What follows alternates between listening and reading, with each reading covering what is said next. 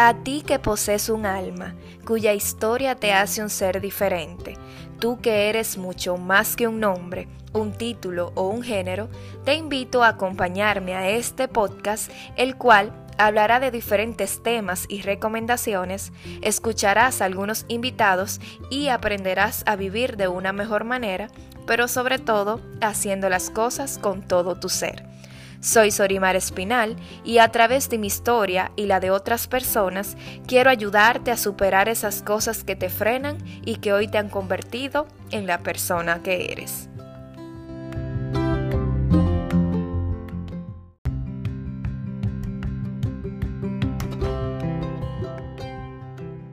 Hola, hola, ¿cómo están? Espero que se encuentren bien. Bienvenidos al capítulo número 5. En el día de hoy nos acompaña una personita muy especial que nos conocemos desde el colegio.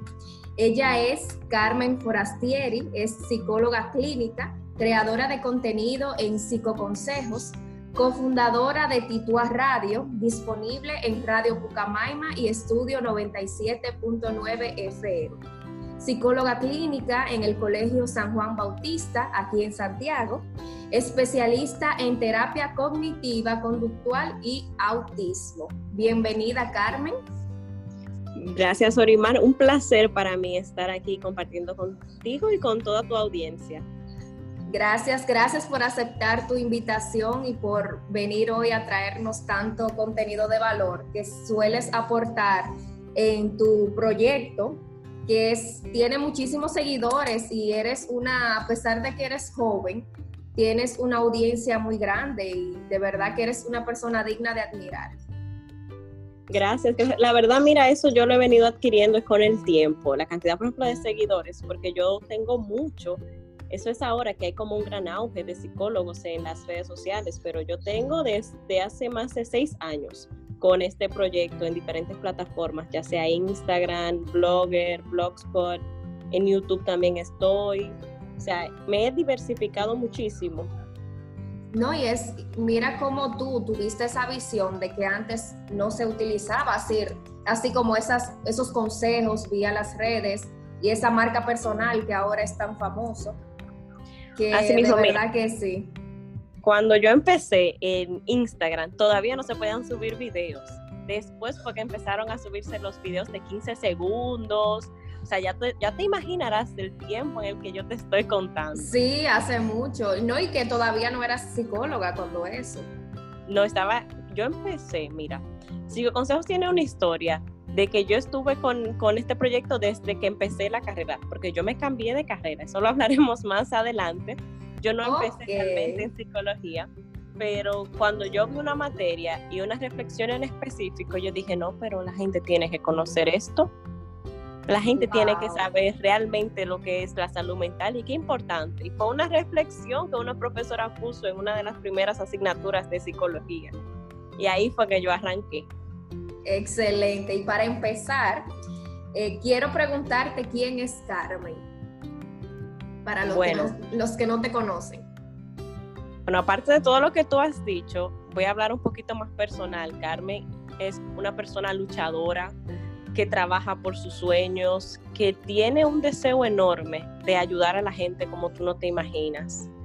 Carmen es alguien que ha pasado momentos muy buenos y ha pasado momentos muy malos, muy agrios y he sabido manejarme en cada uno de ellos gracias a las personas que han estado apoyándome siempre, porque cuando tú estás en las buenas, todo el mundo está contigo, pero ya en el momento en el que tú caes, óyeme, todo el mundo es se aleja. así, es así. Entonces yo diría que Carmen es alguien que le apasiona con locura la carrera de, psicología, le apasiona esto. Mira que no termino de estudiar algo cuando ya estoy pensando en estudiar otra cosa, porque uno en psicología está brindando un servicio y mientras más capacitado tú estés, mejor. O sea, mejor es tu servicio, mejor es tu calidad como profesional.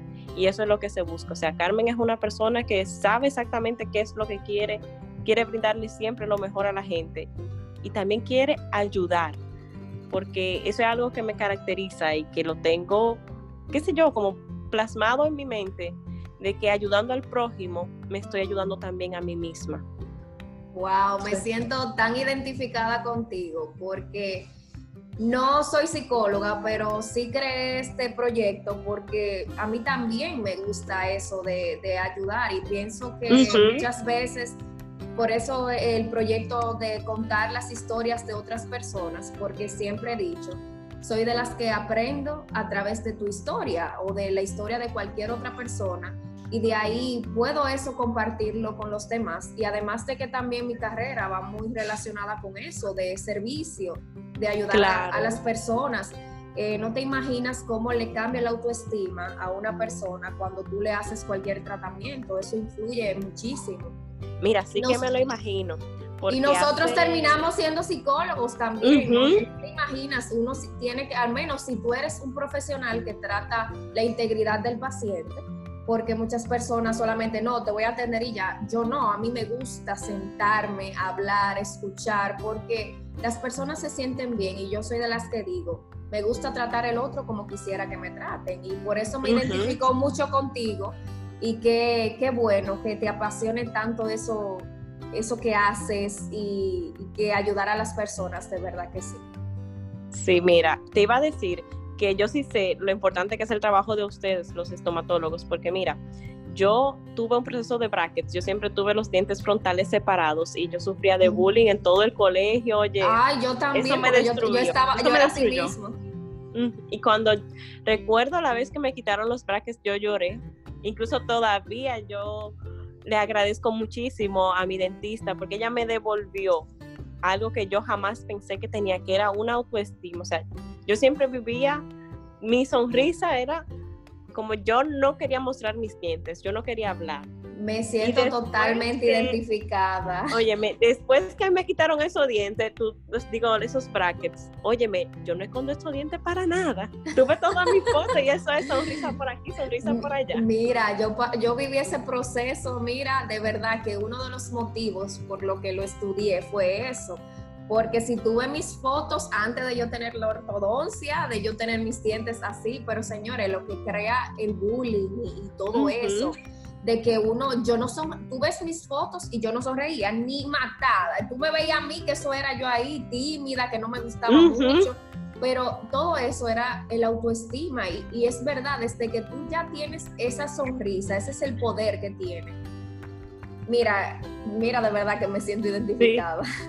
Créeme que sí, oye, es algo magnífico. Sí, ¿y cuál es tu historia, Carmen? ¿Y por qué, además de, lo, de la introducción que nos diste, por qué decidiste estudiar psicología y todo eso que ahora estás haciendo?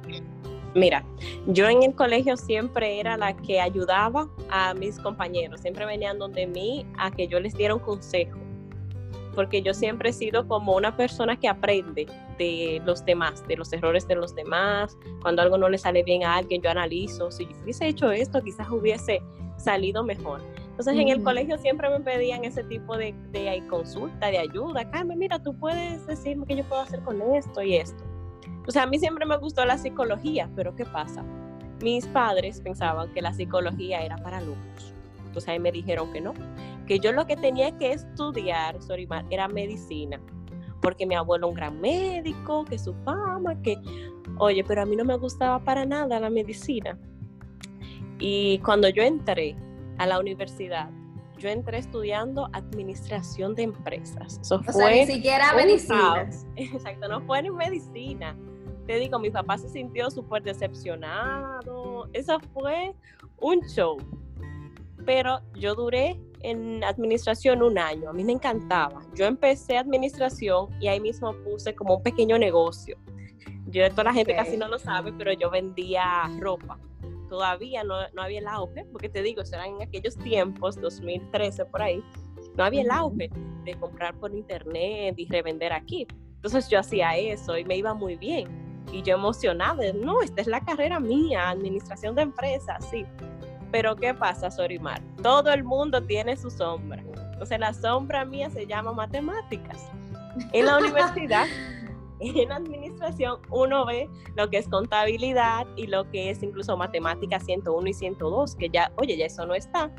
Y ahora es una sola matemática que ven. Oh, es verdad, yo no sabía. Cambiaron todos los pensos, ya ni siquiera 0.99 está. Ah, bueno, en Pucamaima, que fue donde estudiamos ambas. Sí. No, pero yo tuve que dar también, yo di dos matemáticas, no, no pude, no tuve que coger 99. Sí, yo tampoco la cogí, pero yo venía del Juan 23. Pero óyeme, esa 102, te digo, yo jamás he estudiado, ni siquiera en psicología, yo he estudiado tanto como yo me dedicaba a estudiar matemática, porque yo decía, oye, para yo poder seguir avanzando, porque yo cogía mucha materia, de esa que no tenía muchos prerequisitos, para yo seguir avanzando, ya yo tengo que tomar eh, contabilidad 2 y un prerequisito era matemática 102. Óyeme, yo estudiaba y esa nota eran Sorimar horribles. Horribles. Mira, en Pucamaima, donde estudiamos, nosotros solamente tenemos tres oportunidades para dar una asignatura. Yo la cogí las tres. Y yo recuerdo todavía que la última vez que yo tomé matemática fue con una profesora que era incluso amiga de mi mamá. Y yo dije, no, aquí ya, aquí la pasé. yo la pasé. Aquí yo la pasé y yo me mataba estudiando, hacía toda mi tarea, yo entendía, yo le explicaba a los otros, pero yo me quemaba, yo me quemaba. Ahora yo pienso que es el destino, pero en ese momento yo estaba, Dios mío, pero ¿y qué es lo que pasa? Porque yo estudio más que todo el mundo y mira, yo saco 30, 40, ni a 50 llegaba. Pues me acuerdo cuando la profesora dio, porque yo no era de retirar, que la profesora dio la nota del último examen. Yo necesitaba un 70 para pasar la materia en D, pero para pasarla. Y yo no alcancé. Yo recuerdo que yo fui al baño, yo lloré, yo estaba desesperada, yo no sabía qué hacer, porque ya tenía que cambiarme de carrera. Si se te queda una materia tres veces, ya la universidad te, obliga a cambiarte de carrera. Y yo, Dios mío, ¿qué voy a hacer? Pues entre lágrimas ahí dije, espérate, y si me doy la oportunidad de estudiar psicología, y llamo a mi mamá y en medio de llanto le digo, mami, por favor, yo quiero estudiar psicología. Y ella me dice, bueno, pues vete para otra universidad. Ay, Dios mío, ahí se me cae el mundo, tú sabes, porque ya uno tiene sus amistades aquí, su sí, mundo. Claro. y eso sería como empezar ya de cero completo. Y dije, bueno, cuando yo empecé a estudiar administración, para mi papá fue un fracaso como para él fue un fracaso, él, literalmente dejó de tener cualquier contacto conmigo porque él esperaba que fuera medicina, que yo estudiara. Bueno, pues yo me empantaloné y dije, no, déjame llamarlo. Ya había pasado como un año y eso, lo llamé a la oficina llorando. Le dije, dame la oportunidad, yo quiero ser psicóloga, por favor. Sabes que a mí siempre me ha gustado esa carrera. Pues me dijo que sí, que me la iba a pagar. Y yo, perfecto. Entonces ahí me cambié de carrera, me entrevisté con la directora de la carrera en ese momento. Ella me preguntó sobre si yo trabajaba o algo y yo le comenté que tenía un negocio. Ella me dijo, bueno, tú tienes ya que enfocarte en esta carrera, como tú vienes de un cambio. Y yo dije, es verdad. Entonces cerré la tienda que tenía con un dolor en mi alma horrible porque tú sabes, me iba muy bien económicamente. Y me enfoqué, dejé esa cuenta por ahí como la dejé ahí, no la uso, pero está ahí con una buena cantidad de seguidores. Tenía en ese tiempo como 3.000 seguidores.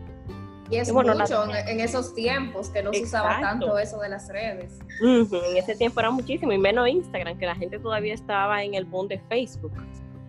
Pues yo dejé la cuenta ahí y empecé a enfocarme en psicología. Cuando un día, Sorimar, yo estoy en Teorías Psicológicas 1 con la profesora Margie y ella en la primera clase da una reflexión acerca de la máscara. Que en sí es una reflexión que habla de que cuando tú usas una máscara queriendo aparentar lo que tú no eres, en vez de tú atraer eso que tú quieres, lo que haces es que lo alejas. Oye, esa reflexión me movió tanto que yo dije, no, pero toda la gente tiene que conocerlo. Esto la gente tiene que conocerlo y borré todas las imágenes que tenía en el, en el Instagram de la tienda le cambié el nombre. Yo al principio no me llamaba Consejos, yo tenía otro nombre por ahí, mejor, mejor ni te lo digo, tenía otro nombre, pero era con el mismo fin. Y empecé a subir, me acuerdo la reflexión de primera mano, subí esa, esa reflexión y dije, bueno, voy a empezar aquí. Y empecé así, así, y con el tiempo recuerdo que di después sociología, que fue donde conocí al profesor Laureano, que es el director actual del departamento de ciencias básicas, creo que no, no, es, eh, él trabaja allá en Pucamaima, la cuestión. Entonces, él, él hablaba mucho conmigo porque utilizábamos mucho Twitter. Y una vez él me propuso un proyecto, que a ti te gustaría trabajar en, un proyecto que yo tengo aquí, Please Plus, o algo, hacer algo en la radio o en la televisión. Y yo le dije, bueno, sí. Y empecé con él un proyecto en, en YouTube, que era Please Plus RD. Dábamos noticias, hacíamos comentarios de noticias. En eso estaba pasando todo el boom de Venezuela, la dictadura empezó a ponerse más fuerte y ahí yo empecé como a encaminarme también en los medios, porque otra cosa es que yo soy también locutora profesional, yo estudié por un año locución y estoy hasta carnetizada. Y fue gracias a él, porque él fue que me, wow. inspiró a abrirme a los medios de comunicación. Con él fue que empecé, ahí en Plus Plus. Después de un tiempo, como de un año, de, eh, decidimos crear ya esta parte de Titua Radio, porque ahí fue cuando empezaron a abrir como la, la radio Pucamaima, a coger un poquito de auto. Y empezamos ahí también, pero como te digo, Psicoconsejo todavía seguía creciendo, pero no tanto. Yo estaba, o sea, yo contaba, yo cuento todavía en Psicoconsejo todas mis experiencias en la universidad, incluso ahora que estoy en maestría, yo comparto con la gente lo que voy aprendiendo, las cosas importantes, porque mira, la gente no sabe la importancia que tiene la salud mental. Si yo te pregunto a ti, por ejemplo, si tú has sido un psicólogo, tú tienes dos formas de responderme. Tú me dices, sí, a mí me encanta cuidar mi salud mental. O me puedes decir, no, o pensar. Eso es para locos. No, eso es para locos. Yo no estoy loca, yo estoy muy bien. No, y es, es, increíble, disculpa que te interrumpa.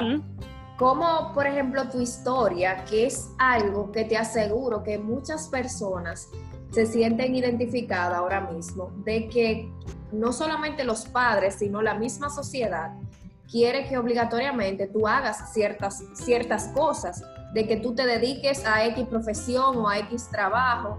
Y mira cómo la vida te va poniendo las cosas en tus manos y tú eres que tienes que decidir, no, a mí no me importa lo que diga quien sea, yo es eso que quiero hacer.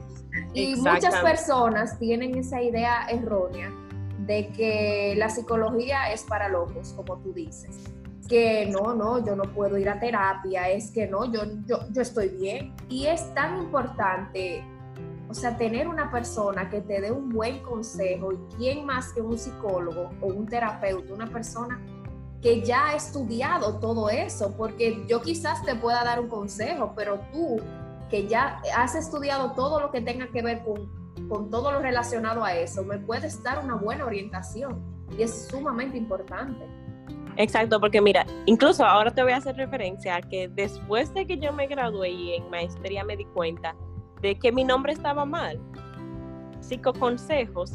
Realmente el psicólogo no da consejos. El trabajo del psicólogo es guiarte a ti a que tú encuentres tú las formas y herramientas de salir de tu problema tú solo tú mismo. Yo solamente soy como una luz que te dice, bueno, si tú te quieres ir por ese camino, déjame prender la linternita que yo tengo y vamos a ver si de verdad tú quieres ir para allá.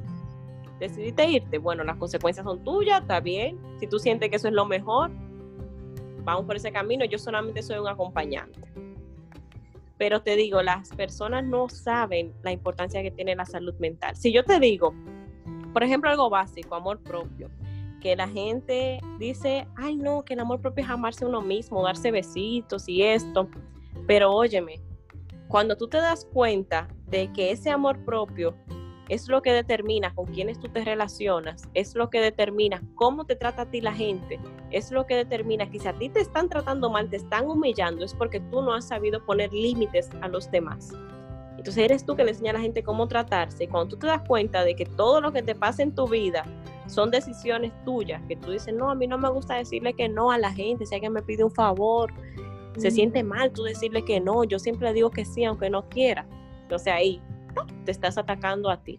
O sea, algo tan simple como el amor propio realmente es algo que te determina mucho a nivel de, de, comportamiento. Tú decías ahorita en la presentación que yo soy con enfoque cognitivo-conductual, yo tengo una especialidad que hice en España y Nebrija.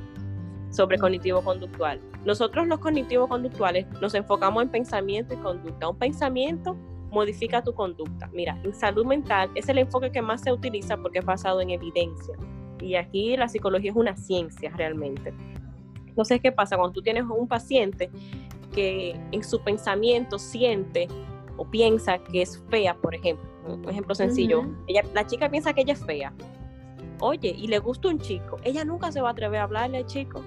Porque ella entiende que ella es fea. Y ella va a actuar como si de verdad ella fuera fea y va a decir, no, yo no le voy a hablar porque yo soy tan fea que él ni me va a responder. Y así, un pensamiento te moviliza mucho. Por eso, cuando alguien me hace un comentario de que, ah, mira, yo conozco a alguien o yo tengo ideaciones suicidas, me escriben mucho por, por mensaje directo. Y yo siempre refiero a psicólogos que yo conozco, que yo sé que dan un excelente servicio. Mira, me escriben de que tienen depresión, ansiedad, de que tienen ideaciones suicidas. Y yo refiero, por ejemplo, ideaciones suicidas se refieren inmediatamente a un psiquiatra. Les digo, mira, yo te recomiendo que tú visites a Fulana de Tal, por ejemplo, para decirte a alguien, la doctora Laura Pope, que es una amiga mía, es psiquiatra buenísima. Yo les refiero al paciente, mira, la, la psiquiatra Laura Pou, ella te puede ayudar muchísimo, es de mi entera confianza. Porque la gente cuando te busca, por ejemplo, a mí me buscan para que yo los oriente, como tú dijiste. Mira, me pasa esto, tengo este problema con mi pareja, no sé qué hacer. Entonces yo digo, ok, lo que tú podrías hacer es visitar a tal terapeuta que es especialista en terapia de pareja y yo sé que ella te va a dar un excelente seguimiento. Ella te va a ayudar muchísimo. Y eso, que mi trabajo, por ejemplo, no termina ahí. Yo los mando donde el psicólogo, pero después yo le pregunto, ¿qué día te pusieron la cita? ¿Cuándo tú vas? ¿Y cómo te, sentiste en la primera consulta con esa persona? Y ahí después que yo dejo como que a estas personas, porque para mí son parte de mi familia, o sea, todas las personas que están en psicoconsejos que me siguen son parte de mi familia. Y luego de que ya yo las referí a un psicólogo, entonces ahí yo doy el seguimiento de que, oye, fuiste, ¿Cómo te sientes? ¿Te sientes mejor? Ya ahí que ya yo lo suelto, por así decirlo. Ok, ¿te gustó? ¿Te fue bien? ¿Te sientes mejor? Perfecto. Cualquier cosa, tú me escribes que yo estoy aquí si tú necesitas algún otro cambio, porque a veces no encaja mucho con un psicólogo. Pero sí te digo que en República Dominicana no hay costumbre de ir al psicólogo y por eso hay tantos problemas de salud mental. Mira ahora, con la pandemia, hay personas que ni siquiera sabían que sufrían de depresión o de ansiedad y por este mismo confinamiento están con niveles altos de ansiedad, con depresiones que ellos mismos no sabían que manejaban porque estaban en niveles bajos. Entonces han tenido que acudir a psicoterapia en línea, con muchos profesionales están dando psicoterapia en línea o algunos psiquiatras también, porque no, no se habían percatado antes de que tenían alguna situación. Y cuando te digo situación, no te digo que es solamente una enfermedad, porque la gente de una vez cree, ah, no, yo voy al psicólogo porque yo estoy loco, porque yo me siento muy triste. Estoy que me enfermo, exacto. Estoy enfermo. No, tú vas al psicólogo, así mismo como cuando te duele el estómago, tú vas al gastro, y quizás lo que tú tengas es una meba. Así mismo, cuando tú tienes un problema tan grande que te agobia y que tú dices, Dios mío, yo no duermo con este problema que tengo, no, Carmen, y yo diría que no solamente cuando tienes algo que te agobia, yo diría que sería bueno asistir cuando incluso estamos por tomar cierta decisión en nuestra vida, cuando necesitamos algo, porque también debemos de tener en cuenta que no es cuando ya estamos en un punto crítico que debemos de asistir. Debemos de empezar. Mira, yo eh, he tenido una experiencia con eso de, la muerte de mi padre, que fue hace tres meses. Y yo tuve momentos de, crisis fuerte, de que yo no dormía, de que todo eso, eh, yo tenía que medicarme por la misma situación. E incluso tú sabes lo que es el bruxismo, que nosotros lo manejamos mucho. Que por eso digo que, por ejemplo, yo tengo una especialidad en eso de dolor orofacial y cráneo mandibular que está muy relacionado con todo eso que tiene que ver con la ansiedad, eh, con esas cosas que se manifiestan eh, en todo lo que es los músculos y los dientes, que muchas personas no lo saben. Y yo tuve episodios de bruxismo, de apretamiento, de, de, que me dolía todo, todo esto de los músculos faciales, pero era por la misma situación. Y son cosas que pasan eh, que lamentablemente como tu vida cambia de un día para otro, si tú no manejas esa situación, caes en un estado crítico, caes en algo severo. ¿Y qué es lo que te digo? Que, uno debe de buscar la manera de cómo manejarlo y no solamente acudir cuando ya estoy desesperada, tengo eh, tantos meses que, y todo eso, porque señores, ustedes no se imaginan los efectos que tiene la ansiedad en tu salud, no solamente mental, incluso hasta en tu cuerpo. ¿Cuántas enfermedades uno puede desarrollar por el estrés, por la ansiedad, por todo eso? Entonces, con simplemente acudir a una consulta o hablar con alguien que te pueda orientar, porque ahora no solamente los psicólogos, mira, yo apoyo muchísimo y voy mucho a favor de cómo ahora las redes están eh, con, o sea, hay muchas personas que están eso, los coach que se están certificando, que tal vez no son tan especialistas como un psicólogo, un psiquiatra. Ay, mira, pero por lo menos no hablemos de, los coach. No, no, no estoy diciendo que quieres un Lo que quieren, eh, o sea, eh, quitarte el trabajo, pero por lo menos ya no están buscando algo que por lo menos si yo leo X frase, decir, por lo menos yo me aporta algo, no como no, esos videos que ah, estoy viendo mujeres bailando, como que por lo menos se están inclinando por una vía de, de enseñanza de una forma u ah, otra. eso sí, eso sí. Eso sí te lo puedo aplaudir de los coaches que están llenando las redes de contenido positivo. Exactamente. es tan tal que el 20%, en 2019 salió un estudio que lo presentaron en el periódico El Caribe, que el 20% de República Dominicana sufre un trastorno mental. Y si tú me preguntas, Carmen, pero ¿qué es un trastorno mental? Bueno, es algo que te afecta en tus tres áreas principales de la vida en tu área social, en tu área familiar, en tu área académica o de trabajo. Y como tú hablabas, por ejemplo, del duelo, algo tan tan complicado como el duelo, que se ve en diferentes vertientes, porque tú mencionas duelo y inmediatamente uno piensa que cuando fallece un familiar, lamentablemente, y no es así. Hay muchas maneras. pasas, un proceso de duelo, sí, pasas un proceso de duelo cuando pierdes un trabajo, por ejemplo. Ahora mismo hay muchas personas que perdieron su trabajo y que están pasando alguna, algún tipo de depresión por el proceso de duelo en el que están viviendo, porque el duelo tiene diferentes etapas y una de ellas es la depresión y mucha gente se siente muy triste cuando, oye, perdiste algo. El duelo es eso, perder algo Exactamente, que has tenido contigo.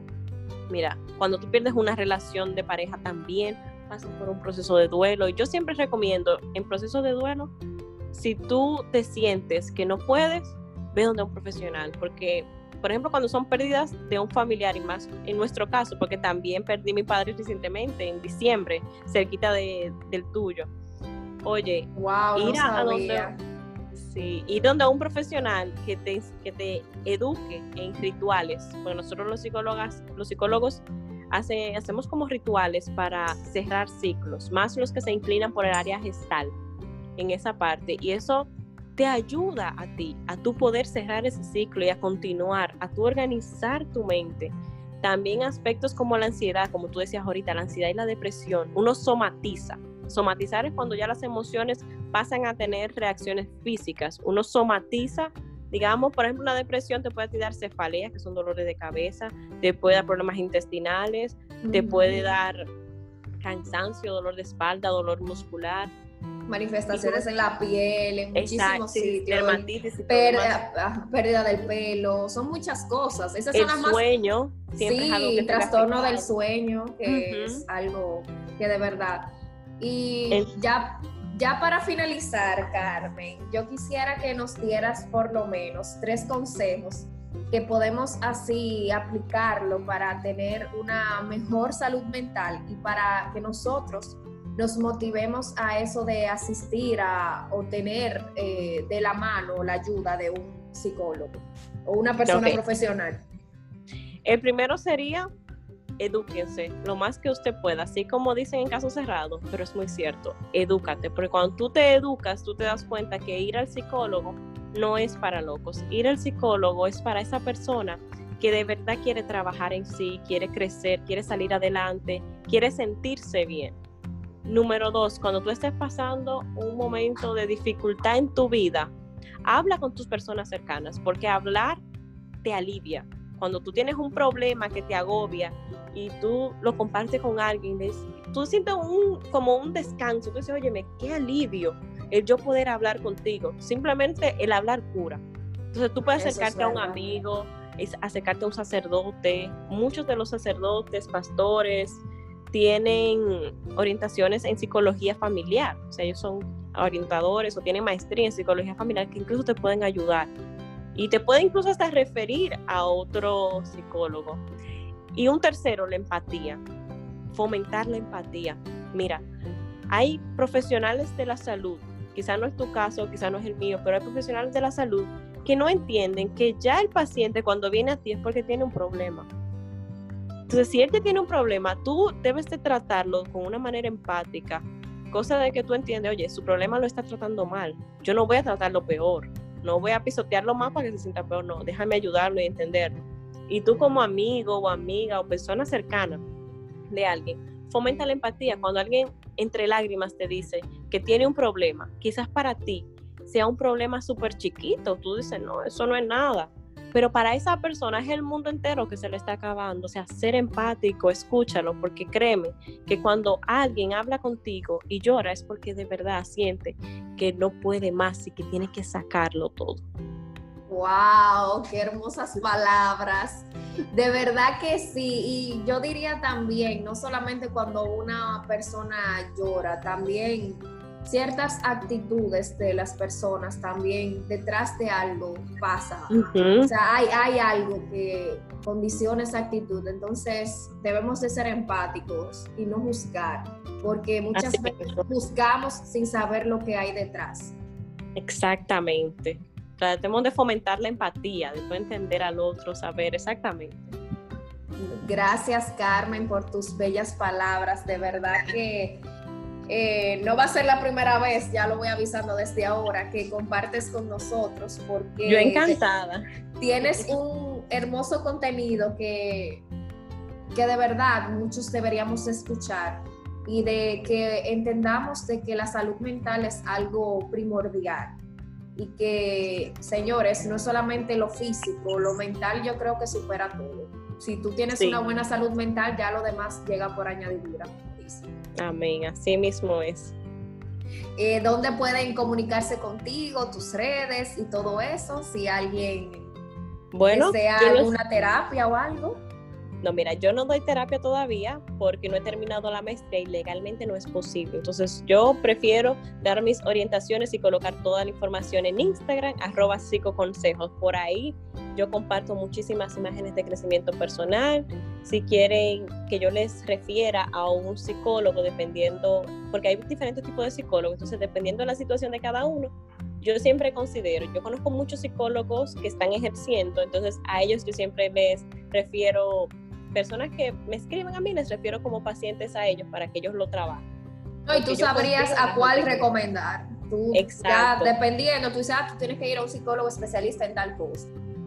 pero para contenido de crecimiento personal pueden seguirme en arroba psicoconsejos. Por ahí yo pongo frases, pongo reflexiones, videos que te mueven dentro. Y tú dices, óyeme, sí, de verdad que esto es importante. O este punto yo nunca lo había visto, de verdad que es importante. Entonces, no, para todo eso, arroba psicoconsejos en Instagram y todos. Muchísimas gracias y espero que estas palabras sean de ayuda para ustedes. Gracias por el apoyo y por escucharme. No olvides dejarme tu comentario y compartirlo, eh, porque no sabemos quién necesite escuchar estas palabras en algún momento. Sabes que puedes encontrarme en las redes como arroba todo mi ser, rayita abajo. Por ahí puedes comunicarte conmigo, prometo escucharte y ayudarte en todo lo que esté a mi alcance. Espero que nos encontremos en un próximo episodio. Te deseo un hermoso día. Nos vemos.